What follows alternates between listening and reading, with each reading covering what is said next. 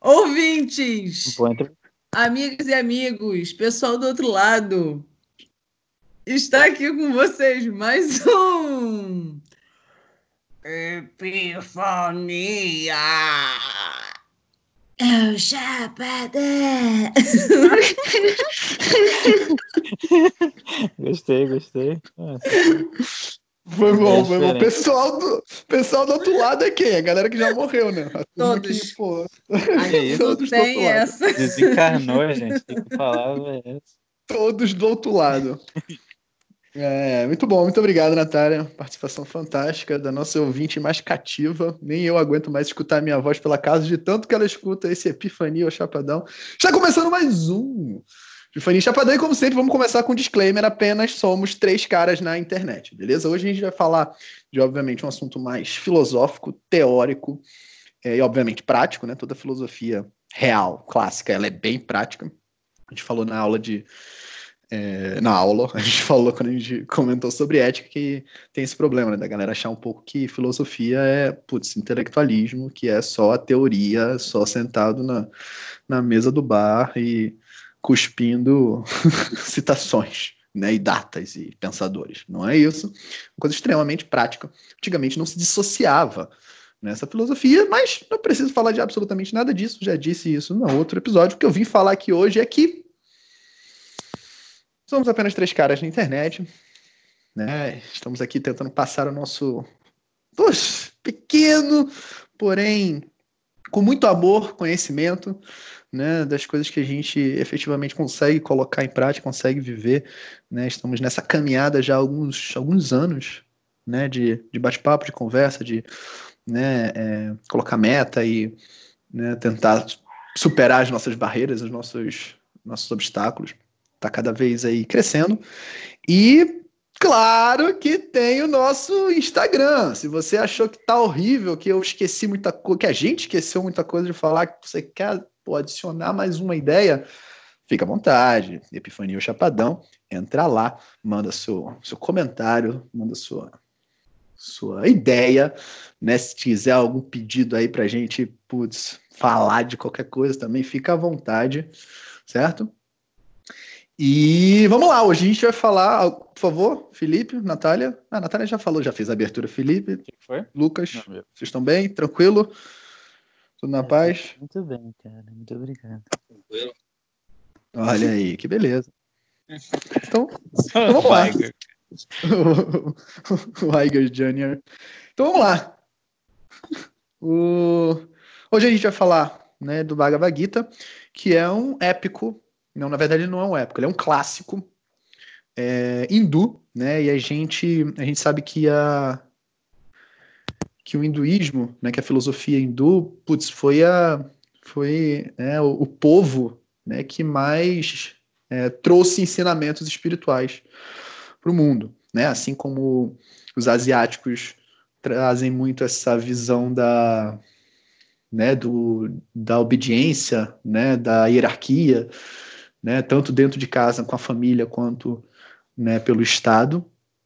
E o pessoal né, do lado de cá, pessoal do Ocidente, é, trabalha mais com as leis da natureza, especificamente dizendo, investigando-as. Né? Então a gente tem um trabalho racional aí que vem né, se aprimorando e veio se, se consolidando no mundo ocidental. Então a gente tem é, dentro do, dentro da filosofia hindu muita coisa, putz, muito de alto nível, né, de ensinamentos espirituais. E o Bhagavad Gita, ele é um clássico, ele tá dentro de um épico, aí sim, um épico chamado O Mahabharata, tá? Tem um filme, é um filme longo, mas é um filme que ele mantém todos os simbolismos, né? Então, assim, é uma linguagem bem religiosa, Tá? Então, para você que não está acostumado, já vá se acostumando, eles usam uma linguagem bem religiosa, e a linguagem religio religiosa, como diria a Madame Blavatsky, ela tem sete níveis de interpretação. Né? São sete chaves que você vai abrindo aí dentro da dentro do, desses, desses contos, né? Óbvio, contos e histórias com peso né, simbólico. É, que é o caso do Mahabharata e do Bhagavad Gita. E então a leitura tem que ser bem simbólica, né? Você tem que ler nas entrelinhas, você tem que ver além do que pode ser visto, senão você pode cair na questão do ah, Deus, ah, isso, ah, aquilo, ah, meu amo, meu Senhor, não sei o que, e desapega disso, tá? Então vamos lá. O Mahabharata, né, o, o Bhagavad Gita, como eu falei, ele está dentro do Mahabharata. O Mahabharata é um, um épico que conta a história de uma família, né, que vai que que vamos dizer assim tem a tem a cidade de Hastinapura e essa família, né, as famílias dos, dos reis da né, família real, é, ela começa a ter alguns problemas para poder ver, escolher quem ia ser o próximo rei. Né? Eu não vou me apegar e atentar, putz, a nomes específicos e a linhagem, porque, enfim, várias conexões. Mas, enfim. O ponto é, dentro do, do Mahabharata, né, na, na, no reinado sobre Hastinapura, você tem dois reis que não podem ser reis. Né? Você tem, se eu não me engano, é o Dhritarashtra ou o Duryodhana, eu sempre troco o nome dos dois, é o Dhritarashtra. E ele é cego, ele é um rei cego. Então, cegos não podem ser rei. Mas ele é o rei porque ele não tem outro rei. O irmão dele é um rei, é um. É um ele é filho da apatia, né? Ele é fraco, ele não, não consegue fazer absolutamente nada, ele não consegue gerar filhos, ele é apático, né? Ele todo frágil, né? Só que o Dhritarashtra também, ele é cego, né? Então ele não, não pode ser rei. Né? Mas aí ele fica lá como rei encarregado, enquanto os filhos, né? tanto do Dhritarashtra quanto do, do irmão dele, que agora não estou lembrando o nome, né? que são os dois, que o pai morre, e aí você tem esses dois irmãos, é... eles estão. Ó, eu posso estar errando, tá? Faz muito tempo que eu vi esse filme, mas posso estar errando a, a, a, linha, linhagem, não, a, personagens, pode ter mais personagens, mas isso não é muito importante agora. Né? Eu só estou contextualizando.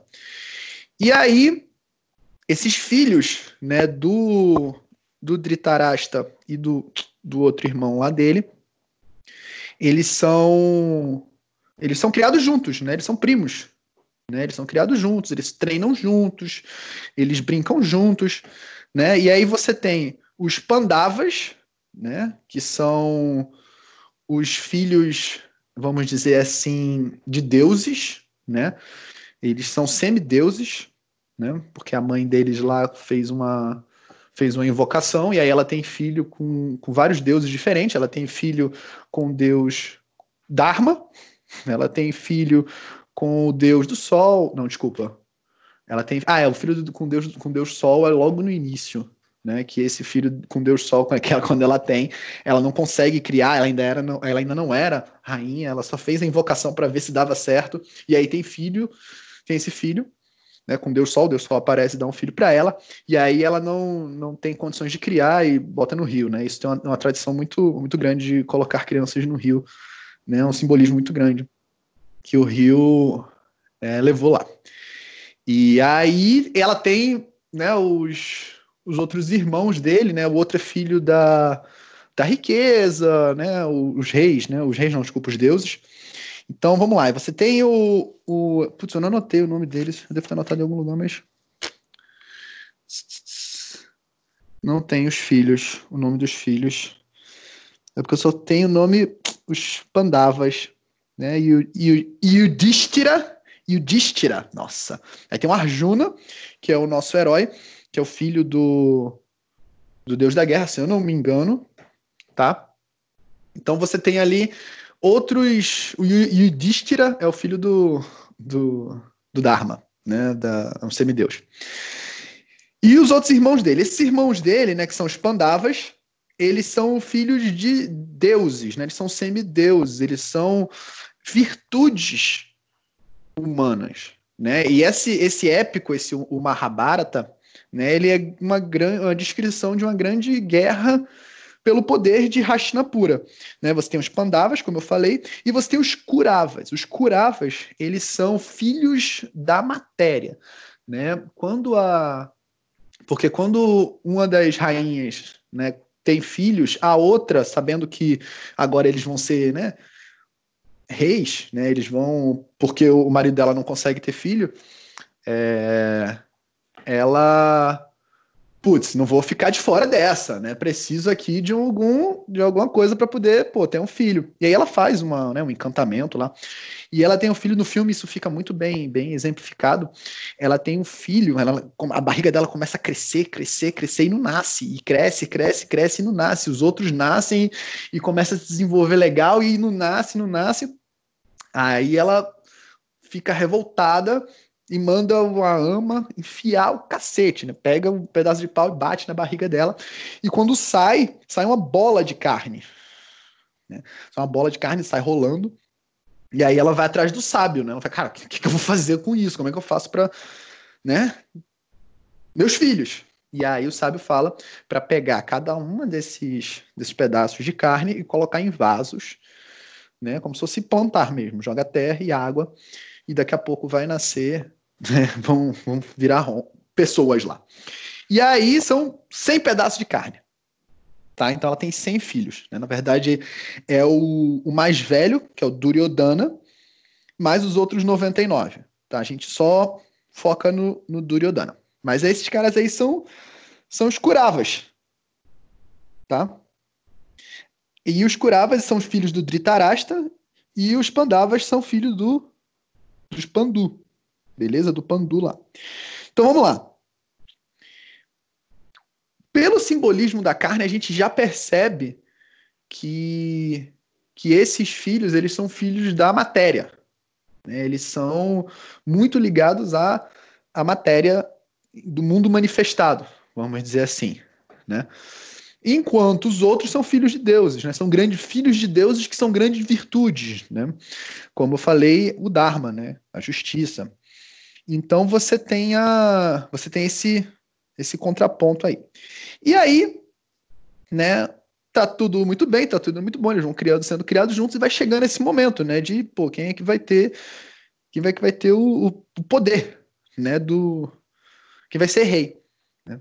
E aí eles começa, né, uma, uma disputa ali e os Kuravas conseguem, né, através de uma de uma mesa de apostas, porque Yudhishthira, que, que é um dos irmãos Pandavas, né, as virtudes, os semideuses, ele acaba ele é viciado em jogo de dado.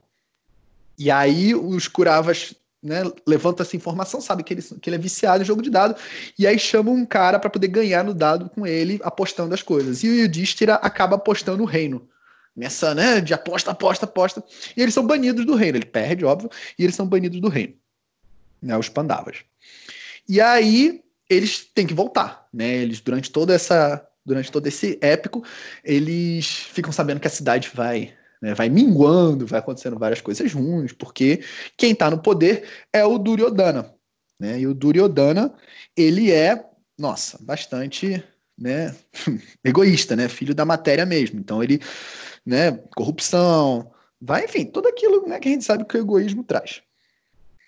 E aí, é, nessa volta, né, a gente tem que lembrar que tem um personagem agora, que eu vou falar para vocês, que é muito importante, que é o Krishna. Né? O Krishna, ele é o Jesus Cristo dos hindus. Tá? Então ele é o cara. e aí o Krishna, ele era né, rei de uma cidade próxima, e tanto Duryodhana quanto Arjuna, que é o líder dos Pandavas, né? O Arjuna é o nosso herói, é a nossa nossa consciência, né? O nosso principal ali. Os dois vão para Krishna para pedir ajuda para essa guerra. Né? Os Pandavas estão começando a se reunir porque, cara, tem que pegar o, né, o reino de volta de Hastinapura. E aí é, eles chegam os dois juntos na casa do Krishna, e o Krishna está dormindo, abre o olho e eles estão lá pedindo ajuda. Né? E aí o, o Krishna olha os dois e fala: Ó, eu vou ser aqui o mais justo possível e eu vou oferecer aqui para vocês dois o que eu tenho de melhor. Tá? Então, para ficar igual, de um lado eu vou oferecer todos os meus exércitos, eu vou oferecer todos os meus, né, meus cavalos, todas as minhas armas, tudo que eu tenho de, de melhor para ir para a guerra. Né? E para o outro, que não ficar com isso, vai ficar comigo. Eu vou desarmado, eu vou só conduzir o cavalo, vou só conduzir o carro de uma pessoa. Mas é isso, só tem eu. E aí o Arjuna, ele é o primeiro a escolher, porque o, o Krishna fala que é o primeiro que quando ele abre o olho, quando ele abre os olhos ele vê, é o Arjuna. E aí o Arjuna escolhe o Krishna. Né? E aí o Duryodhana fica felicíssimo. Ah, que otário, eu vou ficar com as armas. Óbvio. Vou ficar com as armas, vou ficar com o exército, vou ficar com tudo. Né? E aí, beleza. Preparação para essa guerra. Né? E aí, né, a guerra é uma, uma, Pelo menos nessas tradições, né, não é bagunça. Tá? Não é chegar lá já atirando já desceu da embarcação, já desceu do cavalo atirando, não, é uma cerimônia. Não é uma questão bem. bem. Ah, como é que eu posso dizer? Ah, cerimonial mesmo, né? Você tem etapas que você tem que cumprir para que a guerra comece. Né? E aí, quando os dois os dois exércitos estão né, um de frente para o outro, que vai começar a batalha, o Arjuna com o Krishna levando o seu carro, né, um, um carro de né, cavalo, né, ele vai conduzindo o cavalo e o Arjuna vai atrás com seu arco e flecha. É, o Arjuna fala, eu quero ir para o meio, quero ir para o meio entre os dois entre os dois exércitos. E aí ele vai para o meio lá do, dos dois exércitos. E quando ele começa a olhar os dois exércitos, ele começa a, a se sentir mal né? Porque ele vê que do outro lado, quem ele vai guerrear, quem ele vai matar, quem ele vai né, se ensanguentar, é a família dele. Né? São as pessoas que foram criadas com ele. Do outro lado estão os mestres dele, que ensinou ele a lutar, né? Os, os, os, as pessoas que ele conviveu a vida dele toda dentro do, dentro do castelo, né? Os primos dele, os tios. Né? E ele fala, cara, não andei mesmo, não vou lutar. Ele vira pro, pro Krishna e fala, cara, eu não, não tem como eu lutar. E aí, nesse momento é que começa o Bhagavad Gita, né? Que significa a, can a canção do Senhor, a canção do mestre. E, por sinal, vale uma curiosidade, a música Gita, do Raul Seixas e do Paulo Coelho, é em homenagem a o Bhagavad Gita, tá? Então, voltando do, da curiosidade. É... E aí ele fala, cara, não, não vou lutar, não vai rolar isso mesmo. E aí o Krishna, que assume muitas formas durante esse durante essa batalha, né? Ele assume então a forma do deus Vishnu, tá? E como a maioria das religiões, a maioria das espiritualidades, você tem a Santíssima Trindade, né? O nome do Pai, do Filho e do Espírito Santo. E aí, no na filosofia hindu não é diferente. Então você tem Vishnu, Shiva e o Brahma, né? O criador, o mantenedor e o destruidor. E aí o Krishna, ele assume o papel de Vishnu, assume o papel de Deus, né? E começa a dar as lições de por que o Arjuna tem que lutar. Né? Ele fala, cara, até os astros estão diminuindo a sua velocidade, estão inclinados para ver essa batalha. Né? E é uma guerra, como eu falei lá no início, é uma guerra interna. Né? Como eu falei, é totalmente simbólico. Tá? Então, cada personagem, cada atitude, cada situação não foi colocado lá à toa. Né? Então, tem muitas interpretações né, que, são, que são importantíssimas, que a gente vai, vai tocar aqui durante o, né, durante o episódio, né, algumas, né, como eu falei, apenas um cara na internet. É... Então, a primeira coisa que ele fala, ele, o, o, Arjuna vira pro, pro Krishna e fala, cara, eu não, eu, não, eu não tenho como matar meus tios. Não posso matar meus primos. Né? Eu não vou matar minha família, cara. Que isso? Sacou? E aí o primeiro ensinamento do, do Krishna, ele fala, cara, a vida e a morte são apenas uma ilusão. Uou! Começou já pesado. Né? Fala, cara, os seus primos, os seus tios, sua família, eles não morrem nunca. O espírito deles permanecem para sempre. Então você não vai matar eles, tá? Eles vão apenas sair da vida para não vida. Né? Eles vão para o outro lado, mas eles não vão morrer. Né? E aí o, eu acho que o Sócrates também falava sobre isso, né? Platão, Sócrates, é, justamente sobre ser a vida e a morte serem duas faces de uma mesma moeda. Né? São ciclos. Então tem hora que você está vivo, tem hora que você está morto. Então você ele começa a colocar aí a, o ensinamento da reencarnação, que por sinal era aceita na, na religião cristã até um rei se juntar com um papa, como tudo na, na religião cristã, e falar, cara, não gosto mais disso. Né? Acho que foi um rei da Inglaterra aí maluco, tinha uma influência gigantesca com a igreja. Ô, cara, eu, eu, esse negócio de reencarnação é, é ruim para mim, olha a quantidade de merda que eu já fiz. Não, vamos acabar com isso. E aí acabou a reencarnação. Porém, as, as filosofias, as religiões orientais, que são né, bem mais tradicionais, elas trabalham com a, com a reencarnação desde sempre, né? Uma coisa natural para eles. E aqui vem esse ensinamento da reencarnação. E, reencarnação, reencarnação não é bagunça, tá? O cara nasceu humano, depois nasce cachorro, depois nasce cavalo, depois nasce planta, não. A natureza, ela tem um processo de evolução que você, né, dá saltos, né? Você, você não tem como regredir a certos pontos né, a, a, sem pressa, sem pausa, né? A natureza ela não, ela não dá saltos, ela não dá pulo, ela vai crescendo. Então, você uma vez como ser humano, adquirido a consciência de ser humano, tem certos estágios que você não tem como regredir. Tá? Então, a reencarnação, por favor, estudem mais sobre reencarnação. Estou falando aqui só extremamente ampassando. Então, essa é a primeira lição que ele passa. Fala, cara, você não vai morrer, reencarnação. E a segunda lição que ele passa é que ele que o Arjuna ele tinha que lutar. Né? Tem uma frase linda que ele fala pro Arjuna, ele fala, cara, a guerra, ela tá ganha. Você só precisa levantar e lutar. Né? E o que, que isso significa? Significa que esse caminho né, de, de volta ao, à unidade, né, ela, ele vai acontecer, quer o Arjuna queira, quer o Arjuna não queira. É uma lei né, da natureza, o Dharma. Né? As coisas estão sempre tendendo a evoluir. Né? Tem sempre algo chamando você para se superar. Não só você, vai chamando tudo, né? é uma lei. Então você pode ir por bem, né? querendo, estudando, investigando, né? ajudando os outros, servindo, ou você pode ir por mal, tomando tapinhas, né? que, é o, que é o karma.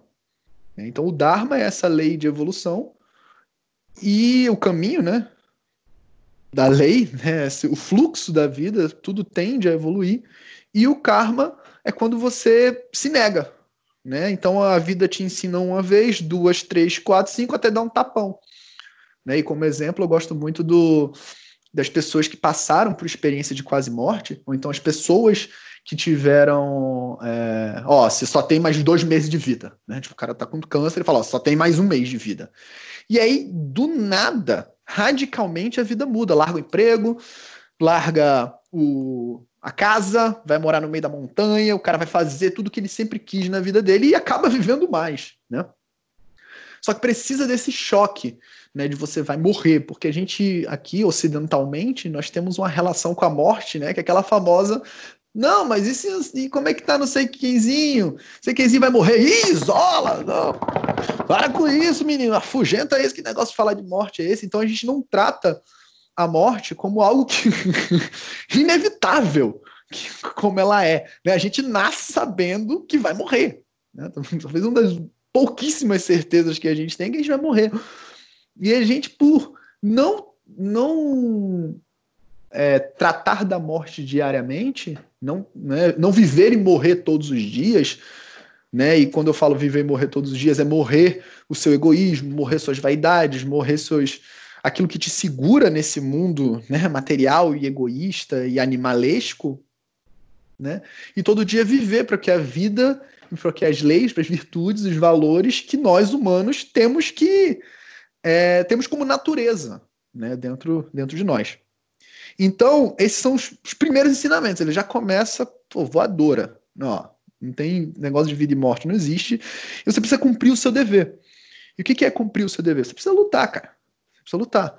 Né? É... Hastinapura, né, que é a cidade que ele está lutando por, ela é conhecida como a cidade dos elefantes, né, a, a, a tradução. E os elefantes para a filosofia hindu né, é, o, é o animal da sabedoria. Né, o elefante, as orelhas grandes, escutam tudo e todos, né, os olhos pequenos. Você tem a, o caminhar calmo, né, mas quando também coloca quando tem raiva, quando tem raiva não, né? Quando tem uma ação, quando tem energia, quando tem que resolver alguma coisa, ninguém consegue parar. Né? Então, para os hindus é isso, né? Hastinapura é a cidade da sabedoria. Tá? E não, não tem como a cidade da sabedoria ser comandada pela, pelo, pela matéria, né? pelo Duryodhana. Né?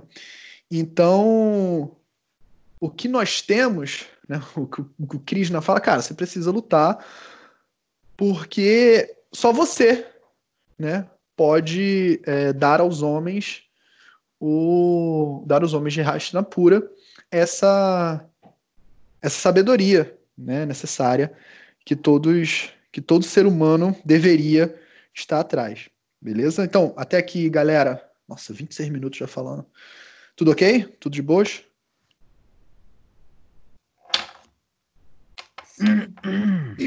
Engraçado que eu vi em algum lugar falando, acho que foi algum desses documentários de animal, não sei se foi National Geographic, sei lá, falando dessa questão do, do elefante ser tão tão, sabe, poderoso e tal, não sei o quê, e o rei da selva ser o leão. E. Não, porque a gente fala que o rei da selva é o leão. Só que o leão. Fala. Fala. É, não tem essa é, referência? Mas... Não, tem, tem, mas isso aí é- então, é... é que a gente vai saber. Mas é bem Alguém parecido com o que a gente vive, porque, tipo, você pega um, um, rei, um representante de um, de um estado, de uma nação, ele deveria ser um sábio. Alguém que está com foco total para as outras pessoas, buscando a evolução de todo mundo tal, não sei o quê. Mas, de alguma forma, acaba sempre indo para algum animal, assim, tipo, bizarro. É. Sim, sim, Quer comer, sim. garantir o ser e tal, não sei. É, o, o ser mais especial normalmente não vai ser aquele que é contemplado, né? O cara que, que as pessoas. É, ele não é muito popular, vamos dizer assim, né? É o cara que tá escondido ali fazendo bem. Mas voltando ali para o começo, me diz uma coisa, você tem alguma ideia por que, tipo, como que, que, que conseguiram é, ganhar do, do cara no, nos dados? Ah, ele é, no, ele é, ele é, ele é viciado e o maluco, o, o cara que mas esse cara que é joga os é um dados. Deus. Não, não. O cara que é viciado é um cara da cidade que é conhecido por. Não, o viciado é um semideus, e o Distira. Ele é viciado em jogo. Então, é um, todos esses é, semideuses. Ele, ele. Qual é o, o simbolismo dele? E o Distira, e o Distira, ele é filho do Dharma. Ele é a plasmação da justiça aqui na, na Terra. E aí ele é viciado. Fantástico isso, né? Ele é viciado em jogo de dado. E o, os caras que os curavas chamam. Ou seja, é um jogo de sorte, né? Tipo, isso. De acaso. Isso, isso, isso. E, e, o que que o outro cara. E quem é esse outro cara que engana ele ou ganha dele? O cara que ganha dele é um, é um cara famoso na cidade por jogos de dados e ganhar tudo. Entendeu? E aí quem chama eles é o Duryodhana lá, que é o. Mas por que será que. Ele... Como é que alguém pode ganhar jogo de dados? Tipo. Eu não, eu não sei. Eu, eu, eu não sei. Eu sei que. É, ele, na verdade, o cara que, hum, que participa, não, não é ele é tipo... Que, que os hindus acham que existe sorte. Então, então tá estranho. É, ele, o cara que, que participa, ele é famoso por ganhar né, de forma shade, Né? Ele... Ah, tá. É, foi o que eu imaginei. Entendeu? Mas aí é engraçado porque essa, essa é interessante porque o que acontece? É, é uma é o espírito e a matéria, né? É uma batalha entre o espírito e a matéria. E é engraçado que quem está quem tá tomando conta do reino, ou seja, do ser humano, é a matéria, né? E aí essa Isso. briga toda é para o espírito chegar e voltar a é, ser comandar a consciência, voltar a comandar a matéria, Sim. né? A comandar o ser humano em si. E é interessante isso, né? Então, engraçado, mas é engraçado imaginar por que, que o espírito perdeu essa, essa, essa, essa batalha inicial, ele, por que, que teve essa aposta, o que isso quer dizer, né? Essa, essa aposta. É, aposta na verdade, o, o, o Yudhishthira, ele ainda ele não é o Dharma, né? Ele é a representação do Dharma como filho de um deus, um semideus. Então ele ainda é um herói em desenvolvimento. Então esse, esse vício que ele tem é próprio, é tipo, pelo menos pelo que eu acho, né? Ele é uma uma uma visão de que até para você trazer as tuas virtudes para fora não vai ser fácil, né? Você vai ter algum problema ali que vai tentar puxar ela para baixo, né? E aí no caso o Yudhishthira, Yudhishthira, Yudhishthira, vamos chamar ele de Tira, o Tira. Caralho, o Yudi, cara, Yudhishthira, então vamos chamar ele de Yudi. o Yudi. O Yudi do PlayStation, PlayStation. O Yudi, ele ele ainda não estava preparado, né? Tanto é que ele aposta o reino nos dados, né? Então é quando eles saem dessa, quando eles são exilados, que eles vão lá para morar na floresta, eles vivem nos arredores da cidade, é que eles têm umas experiências que eles se desenvolvem, né? O Arjuna tem uma experiência também lá com uma com uma deusa, né? De que ele acaba renunciando ela e aí ela transforma ele num, num ser muito feminino, né? Então ele, ele deixa o Arjuna, o herói, o herói, Arjuna, é, filho da guerra. Mas, cara, agora eu tô pensando assim, será que na verdade é a alma e não o espírito? Semideuses, né? Sim, sim. É a briga da alma contra o contra a carne a máximas. Com a carne, né? É, entendo, Isso. Entendendo. E o, e o Krishna Krishna é, é o Deus, é o espírito. É. Isso. Tá Krishna, ele assume várias formas. Né? Mas ele, quando vai falar com Arjuna, ele assume a forma de, de Deus. Né? Tem uma hora que o Arjuna. É, que o Krishna está explicando para ele essa questão da ilusão da morte e tal, não sei o quê.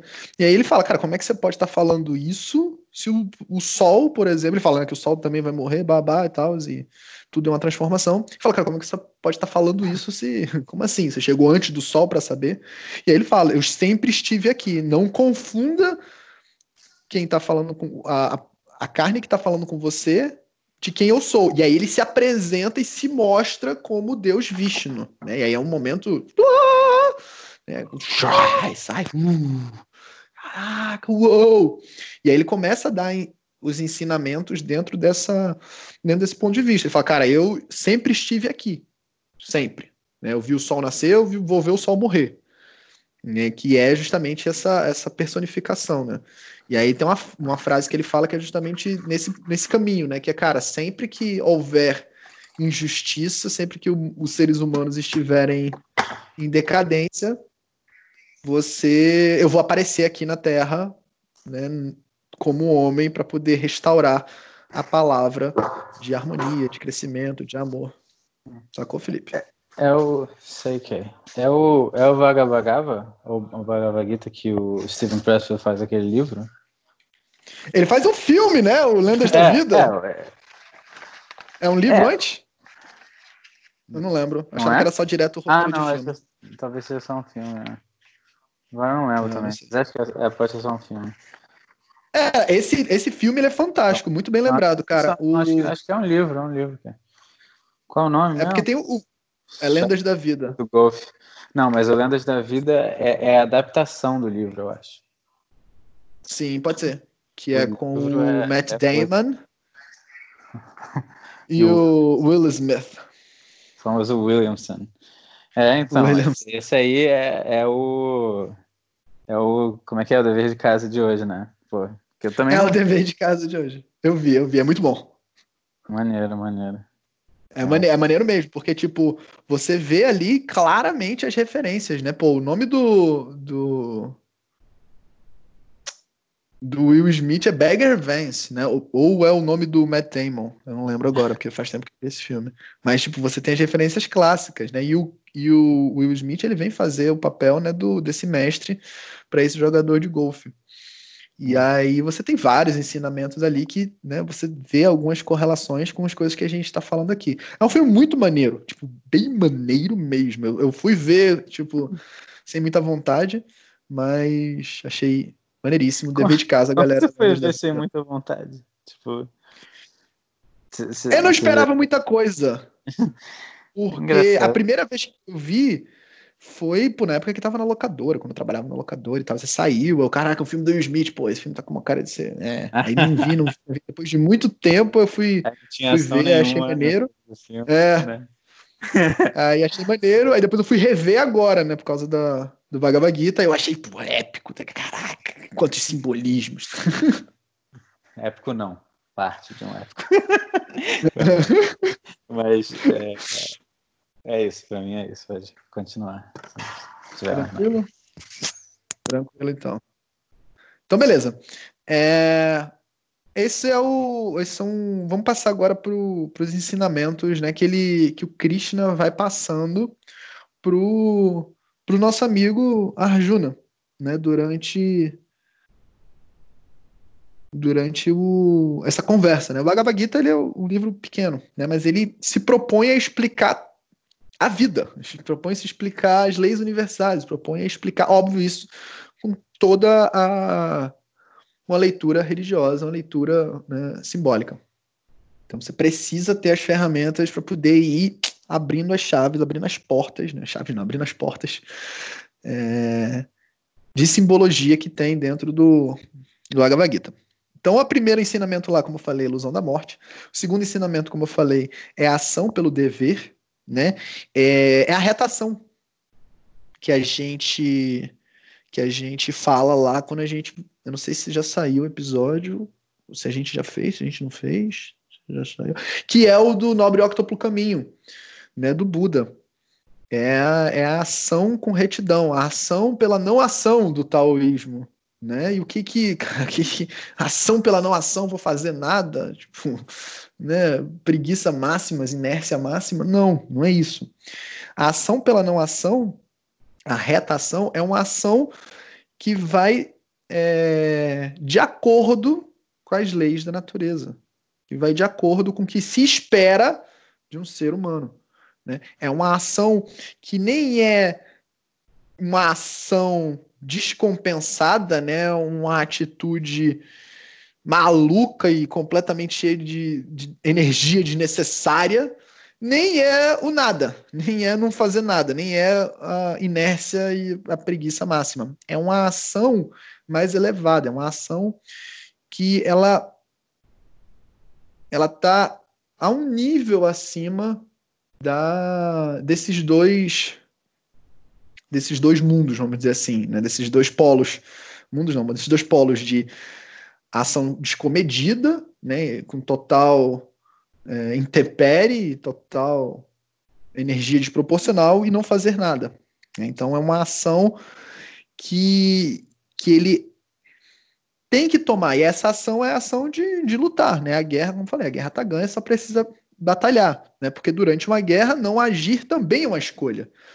Né? Se o Arjuna não lutasse, cara, não vai dar para mim, ele estava escolhendo agir. Só que ele estava escolhendo agir de uma forma é, que não era esperado dele. Né? Uma forma covarde. Ele estava fugindo da luta. Beleza? Então esse é o segundo, segundo ensinamento que ele passa ali. Eu já estou passando para vocês que estão que tá me ouvindo, cara, o filezinho cortado, o minhão pronto para comer, tá ligado? Ali perfeito, né? Porque todos esses ensinamentos, mais um, o mignon saboroso, não é o Marcos mignon, é a carne, o filé mignon. É, já estou te passando com os ensinamentos, né, que a gente, como eu falei, a gente vai sempre falar, esqueci de falar no disclaimer lá no início.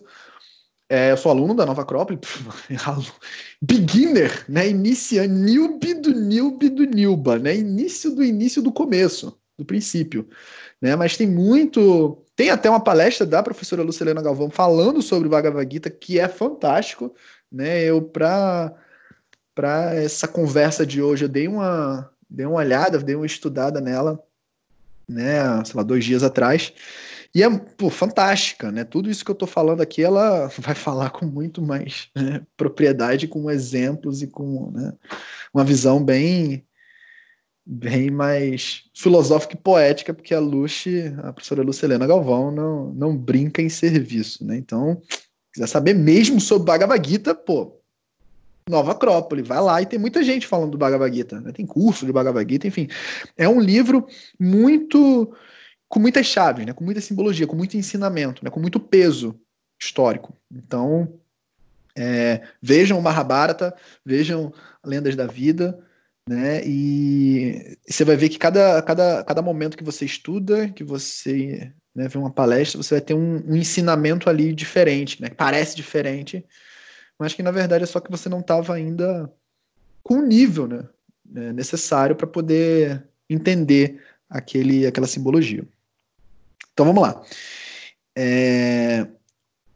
O terceiro ensinamento que ele passa é...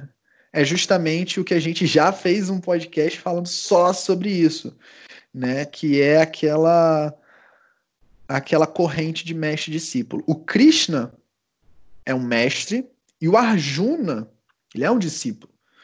Né? Então ele questiona por que, que ele vai matar, por que, que ele vai matar, por que, que ele tem que entrar na guerra. Ele questiona, né, o... vai fazendo vários questionamentos ali pro, pro, pro Krishna, né, acerca da vida, acerca da, das leis, acerca do, né, porque é um momento extremamente importante, que é esse momento dessa, dessa guerra. Né? E e o Krishna, como papel de mestre, ele vai ensinar aquilo que ele vive, né? E o Arjuna, ele vai tentar colocar na prática aquilo que ele está aprendendo do Krishna. Então, como discípulo, né, a gente já falou isso, são três, três virtudes que o discípulo precisa ter, que é devoção, serviço, investigação, tá? E ele o mestre, né, ele é a representação, também falei isso lá no episódio, ele é a representação da, das leis da natureza, né, como ser humano, passando essas, esses ensinamentos, essas leis da natureza através do, né, do que, que os homens têm que fazer, né, nesse caso, passando os ensinamentos para o Arjuna. Então, o terceiro ensinamento que ele passa é esse, né, do mestre discípulo, tá, que são que é extremamente necessário. E o quarto ensinamento a gente já deu uma pincelada aqui, que é o Dharma e o Karma. Né? Que, que essa lei universal ela está em absolutamente tudo. E o que é próprio do ser humano para evoluir né, é esse é isso que a gente sempre acaba falando. A gente vai fazer uma série falando de cada virtude né, as virtudes mais importantes, né, na teosofia tem sete, o, o sapo perereca Sirihan fala da gente, tomara que ele não fique puto, eu tô só brincando, Sirihan, mestre, pô, brincadeira aqui, você sabe que a gente pô, gasta, gasta onda. O Sirihan, ele, no livro Em Busca da Sabedoria, ele também fala desses sete, sete virtudes, né, generosidade, amor, fraternidade, então você tem ali um, um guia básico, amor à verdade, né, acima de tudo, de que se você trabalhar essas virtudes, você né, vai estar caminhando como um ser humano deveria caminhar. Né, e não como um, um, animal. Né? De um animal se espera sobrevivência e perpetuação da espécie. Do ser humano se espera valores, virtudes e busca e amor pela sabedoria.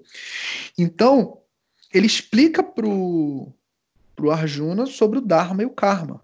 Né? lei de evolução natural do universo, onde tudo tende a evoluir. Né? E o karma, que é como eu falei, as ajeitadinhas da vida para que você continue no, no Dharma, né? Porque você vai fazendo uma besteira, duas, três, as consequências elas vão aumentando de tamanho, né? A, a vida deixa de ser sutil, ela começa, né, a deixar mais claro. Até o momento, como eu dei lá no exemplo lá atrás, ó, você, você tem um mês de vida e o cara muda completamente a vida dele, começa a ser mais amoroso, começa a viver né, as aventuras que ele queria viver. Então, é, isso é isso é o karma, né? Dando aquele tapinha um pouquinho mais forte porque você não foi percebendo, né? O seu corpo ele te dá sinais, né? É porque a gente não tá não tá acostumado a olhar para dentro, né? De uma forma investigativa, de uma forma mais, vamos dizer assim, mais espiritualizada, né? A gente, quando olha para dentro, a gente fica muito nessa questão da personalidade, a gente fica muito nessa questão animalesca, né? a gente fica muito no egoísmo quando a gente olha para dentro, então fica um, um, um autoconhecimento né, é, raso, que fica né, em, em, características básicas, em, em atitudes, e não procura se aprofundar. Então, é, esse aprofundamento é necessário para que você possa caminhar de acordo com o Dharma, porque é lá dentro que você vai sentir né, essas virtudes, sentir esse, esse amor, a sabedoria. E você, como eu falei, investigação, procura, serviço, trabalho. Beleza? E o quinto ensinamento né, que ele fala é sobre as qualidades da ação.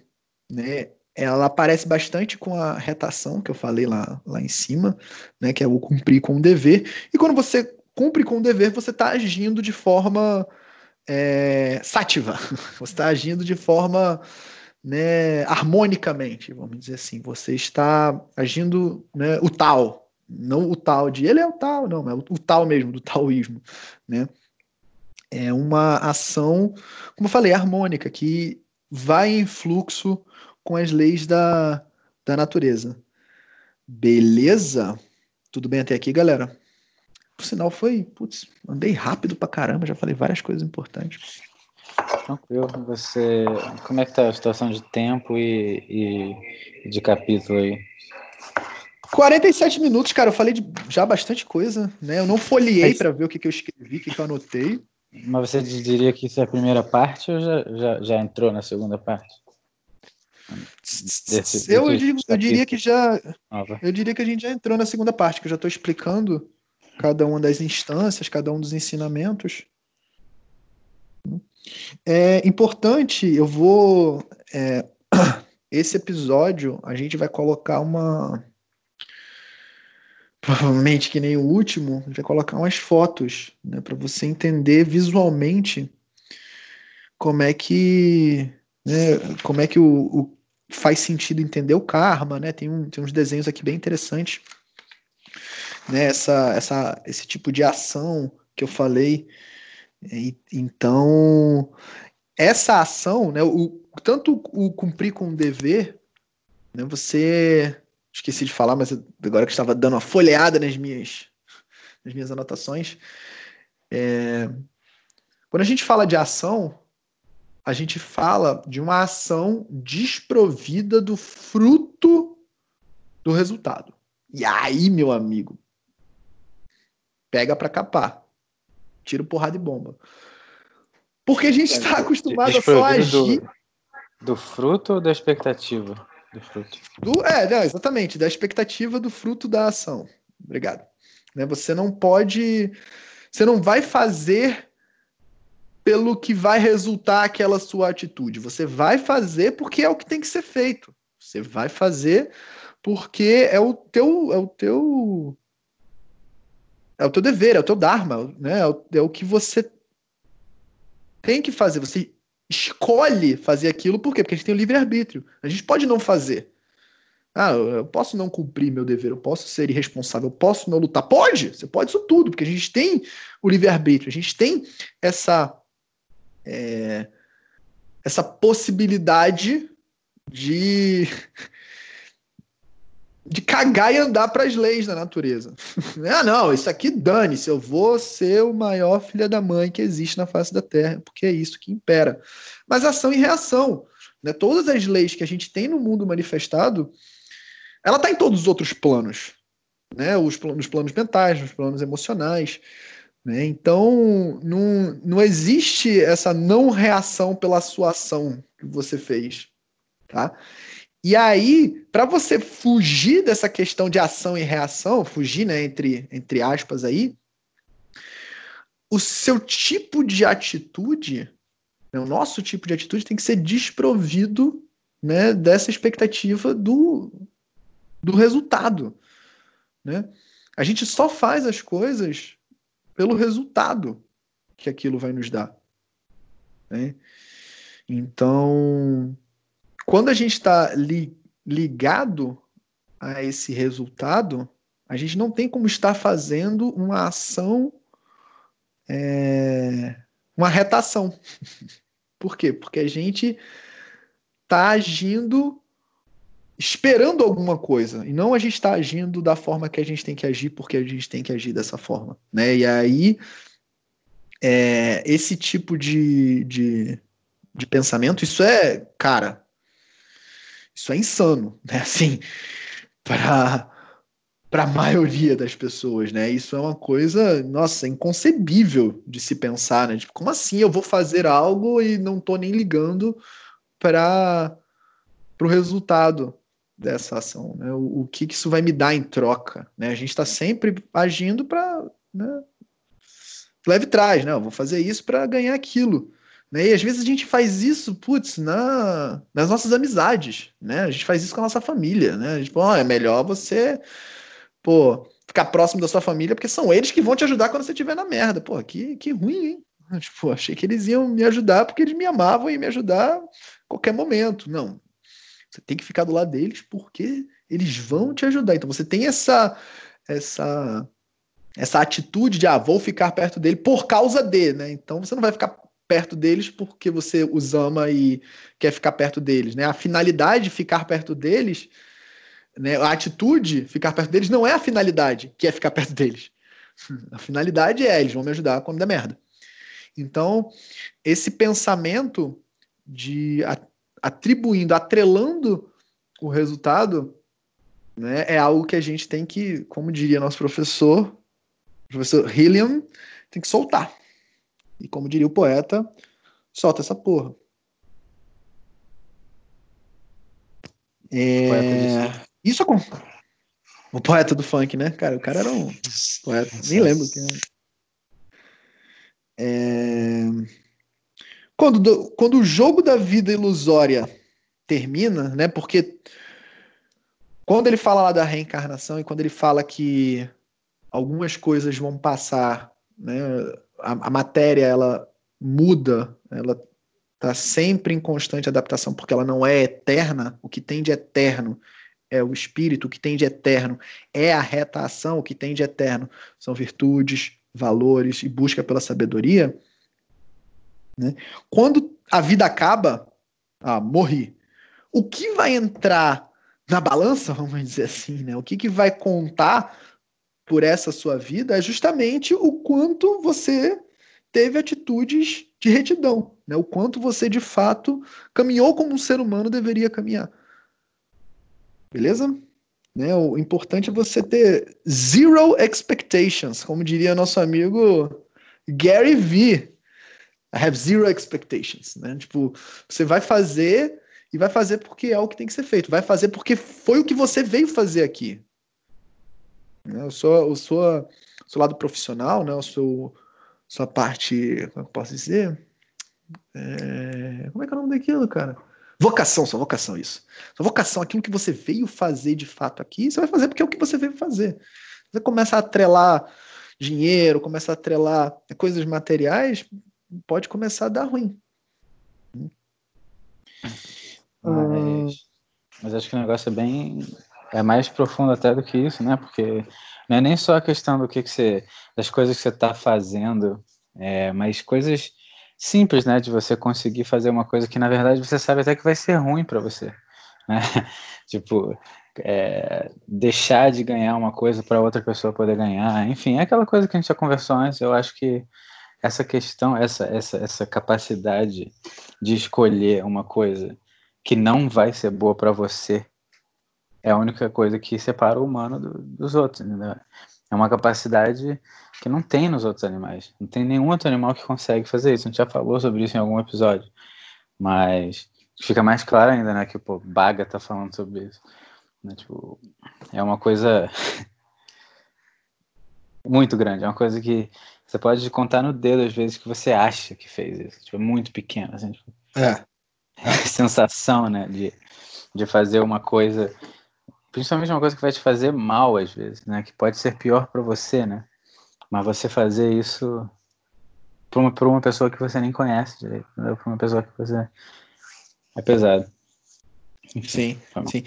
E aí você tem os grandes mestres falando sobre esse tipo de, né, essas virtudes, né, de você fazer justamente porque ele é o teu irmão, né? Todos nós humanos, todos nós seres humanos, todos nós homens, todos nós seres aqui da Terra, né, nesse patamar que estamos, nós somos irmãos.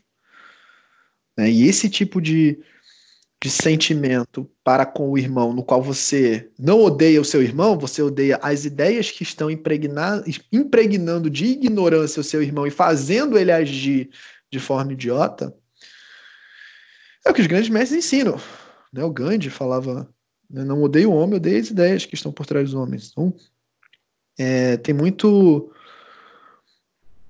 Tem tem muito trabalho, né? tem muita, muita coisinha que a gente tem que prestar atenção nessa questão da, das suas atitudes. Né? Então eu vou ler uma parte aqui do, né, da apostila que é muito interessante, que fala justamente isso. Uh, ele falando para o Arjuna, né? Seu primeiro, seu primeiro passo será a ação. Mas que tipo de ação? Isso é muito importante. É a que se realiza por imperativo da lei, não por apego à ação, nem buscando dessa forma uma determinada recompensa. Todo homem trabalha sempre pela recompensa, mas isso o mantém prisioneiro das leis de causa e efeito. Trabalhando sem apego ao fruto da ação, trabalhando pela lei e não por inclinação alguma. Então, foi exatamente o que eu falei. Se o cara tá pensando na recompensa, é ação e reação. Vou fazer isso para ter aquilo. Né? Então, tentaremos nos desapegar paulatinamente de tudo aquilo que consideramos real e que, no fundo, somente representa a realidade que nossa ilusão nos traz. Agir pela, pela lei significa agir por amor. Pesado. Né? Então, o, o Bhagavad Gita diz que todo sentimento fracionado destrói a unidade da alma. Né? Então, tudo que for é, todos os sentimentos que têm de, que são de acordo com né, egoísmo né, e tudo aquilo que é material e tudo aquilo que nos separa, ele vai destruindo um pouco a unidade da sua alma. Pesado. Né? Hum... Eu Vamos acho ver se tem uma parte. Fala. De todas as, essas ideias de, que a gente tem nos livros, né, essa coisa da unidade, às vezes é pessoa não, não faz sentido para a pessoa, né? E eu acho que você pode pensar de uma maneira espiritual, né? De que, uhum. né? Todos vieram de um, todos vão voltar para um, blá, blá blá. Mas, mas mesmo se você pensar de uma maneira evolucionária, evolutiva, evolucionária, é, tem como alguma coisa não ter vindo de um primeiro? Tipo, não tem como, né? Eu acho que de todas as ideias do, do mundo, né? Isso é uma coisa que é muito difícil de refutar, né? Eu não sei se tem, você já ouviu falar de alguém falou que tipo, tem como uma coisa não vir de uma coisa, duas coisas não virem de uma coisa? Acho que não tem, né? Então, é, a tipo, singularidade é isso, né? É, mas é que mesmo que né, tenha tido um peixinho aí um dia, e aí do peixinho veio tudo, né? É isso aí. Lá, uma célula que, que se multiplicou, e aí a partir da célula começou, e aí veio a Terra. De qualquer maneira, veio todo mundo de um só.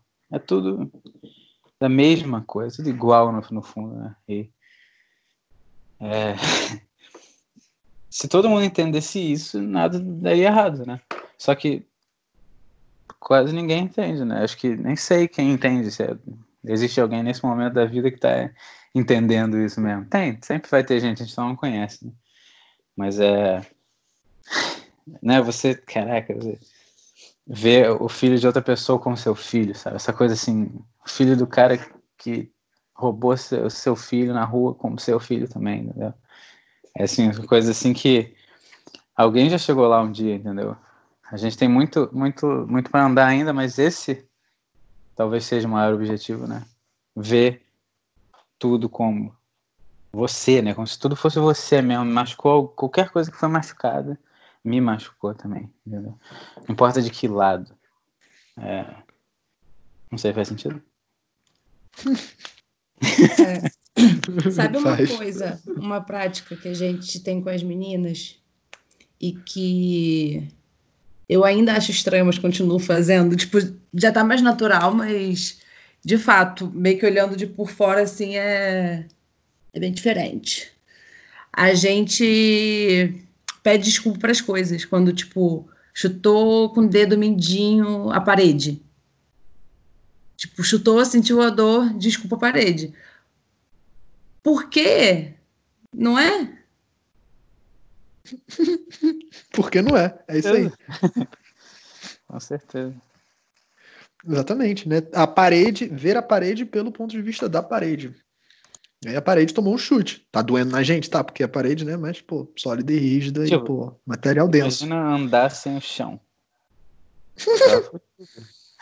imagina, se a gente, humano, tivesse ficando nadando o dia todo. Tudo bem, a gente teria virado alguma coisa, mas a, a gente ia morrer. a gente nem sobreviver, não. Ia ter um monte de Jack e ali morrendo todo dia. Não, Jack, toca a música do Titanic dia todo, essa porra. é, bom, e aí dentro desse, dessa visão né, das ações e do conhecimento, né, que tem essa tem essa dúvida, né? E a gente mesmo dentro desse podcast já conversou várias vezes sobre isso, né? O que, que é o que, que é superior, né? o conhecimento ou a ação? Né? E aí o Krishna, obviamente, explica, né? Porque o, o Arjuna pergunta, né? Se dizes que o conhecimento é superior à ação, por que então me impulsionas a lutar? E a resposta de Krishna é: sim, o conhecimento é superior à ação. Porém, só pode chegar a esse caminho o homem que conseguiu dominar plenamente seus sentidos, o sábio inegoísta, o perfeito. Ele pode concentrar-se no caminho do conhecimento, porque esse é o caminho da ação superada. Não é menos ação, mas outra forma de ação, sem movimento, ou seja, é outro plano de ação. Tá? Então, o para nós, né, o que tem para gente é agir de forma né, é, sábia, né, agir de forma, é, como é que eu posso dizer, agir de forma pensada, agir de forma de acordo com, a, com as leis humanas, as leis da natureza, aplicando né, no ser humano. Porque quando a gente chegar, sabe, o que está uh, muitas vidas lá na frente, eu acho, né, para a gente aqui, é, é, que, a, que esse nível de conhecimento se funde, né, como, como o Krishna falou aqui, se funde com as ações dele. Então é uma ação em outro patamar, é uma ação que supera os planos materiais né, comum. Né? Então, a diferença está no, no seu modo de atividade, porque sua atividade é sem apego e a nossa ainda não. Porém, nos move para que seja. Então, a ação do, do sábio é totalmente desapegada. E aí a gente tem que mirar naquilo que a gente quer fazer. Né? Não dá para você, né? você toma como exemplo o sábio, que o sábio faz e tenta né, aplicar. Né? Vai tentando de pouquinho em pouquinho. E aí Arjuna pergunta o que nos faz fugir dessa lei. Né? E aí o Krishna fala, né? lei de agir né, como um sábio age. Né? E aí Krishna responde, é o desejo. O desejo de possuir na ilusão tudo que se perdeu na realidade. Ou seja, pesado. Né? Esse desejo que a gente tem de possuir as coisas, né? possuir a terra, que engraçado, né? Eu vou possuir. Agora eu comprei essa terra, esse pedaço de terra é meu. A terra deve se cagar de rir da nossa cara, né? A terra vai continuar ali milhares de anos. Quem sou eu? Vou virar 80 minutos pra terra, tá ligado? Falar, agora você é minha, agora tudo que é meu, tudo vai vir pra debaixo de sete palmas. Oi. É, mas volta essa frase aí. Perdeu, que realidade. Tá. A Arjuna pergunta o que nos faz fugir dessa lei, hum. dessa lei da alma, de agir pelo, né, pelo conhecimento do sábio. A resposta do Krishna é: é o desejo. O desejo de possuir na ilusão tudo o que se perdeu na realidade. Então, será que o que a gente perdeu, né, o que a gente está buscando são as virtudes, né? Então, tipo, a gente encarnou aqui e perdeu, entre aspas, né? Como diz a Luz, tem uma certa é, um sentimento de, de memória, né, de voltar. É, é reminiscência. Quando a, reminiscência, quando a gente vê essa virtude. Só que, como tudo é extremamente correspondente, no mundo material existem coisas que correspondem ao que a gente está buscando de verdade. Porque pensa bem, é, todo mundo gosta de beleza, certo? Só que beleza no mundo material, de modo geral, ela se materializa como atraência. Né? Então, a gente está. O desejo é de beleza. Né? A vontade é da beleza. O desejo é da atraência. Então, a gente está buscando a beleza pela atração. Da mesma maneira que justiça. Quem que se conhece no mundo que não tem um, um senso, certo ou errado, de justiça? Então você chega a pessoa, todo mundo que todo mundo que fez alguma coisa, certo ou errada, vai falar: eu fiz porque eu queria justiça. Ele pode estar totalmente é, tendo, fazendo uns cálculos muito errados ali na matemática dele, da justiça, né? Porque ele está com as variáveis erradas. Mas ele vai estar tá buscando o quê?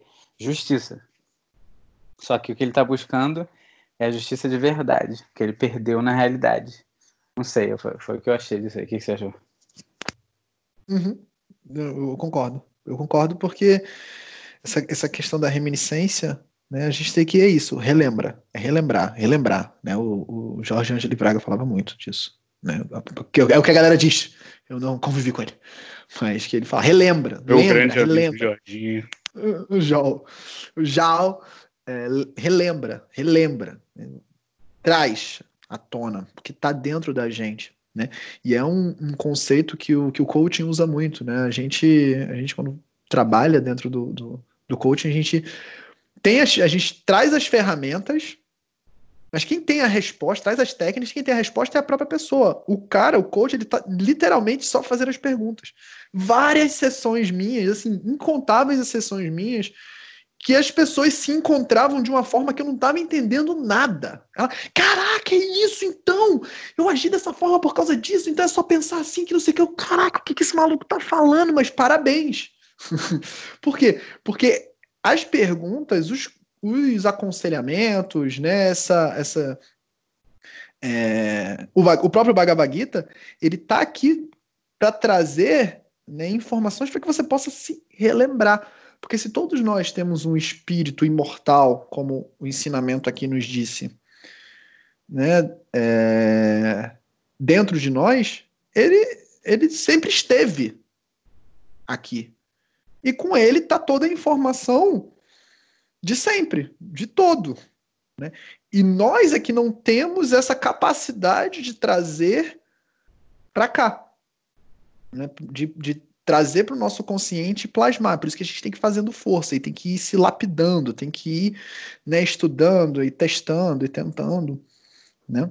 É, essa batalha né, ela acontece, obviamente, de forma totalmente simbólica. Tá?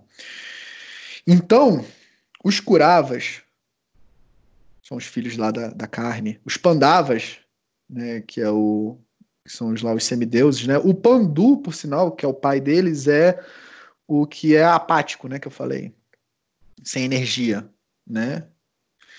E o, o Dhritarashtra é o pai dos, dos Kuravas, né? Que é o filho da carne.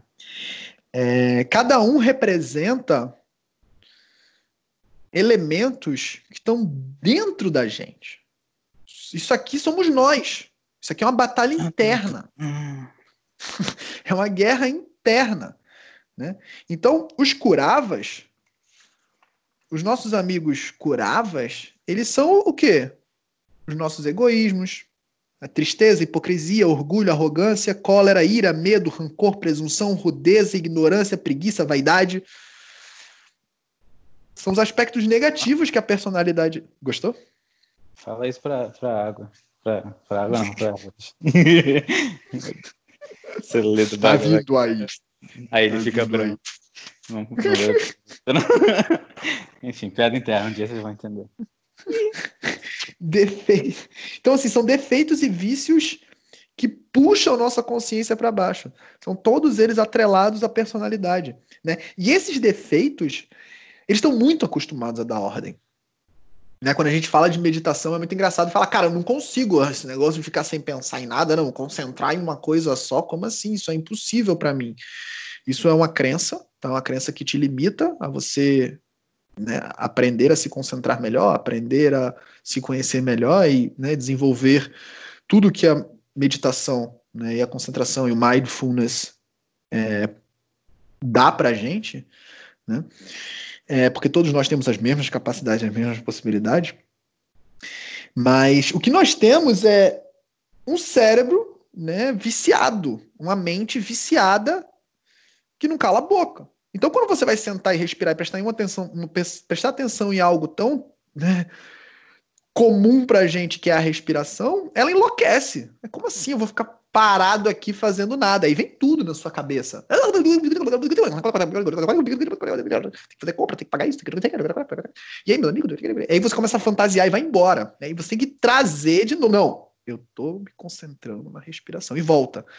Então você vai e volta, vai e volta. Tem que fazer uma força, às vezes, absurda.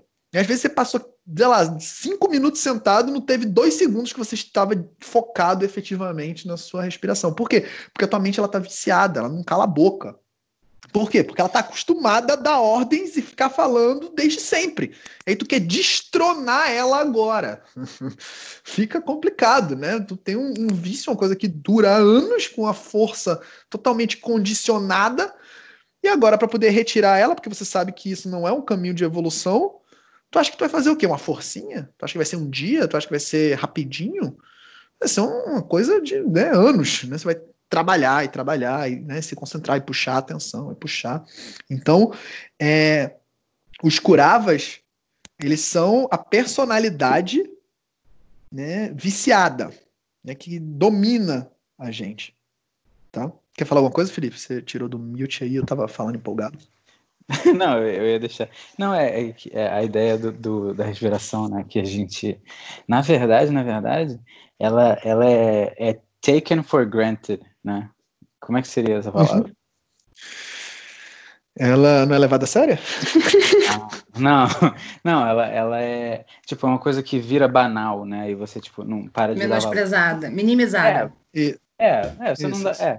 Então é isso. Você, a gente não dá valor para a respiração, só que na verdade a gente nem conhece. Você, você já parou para pensar como que respira no meio de uma meditação? Tipo, será que eu estou respirando certo?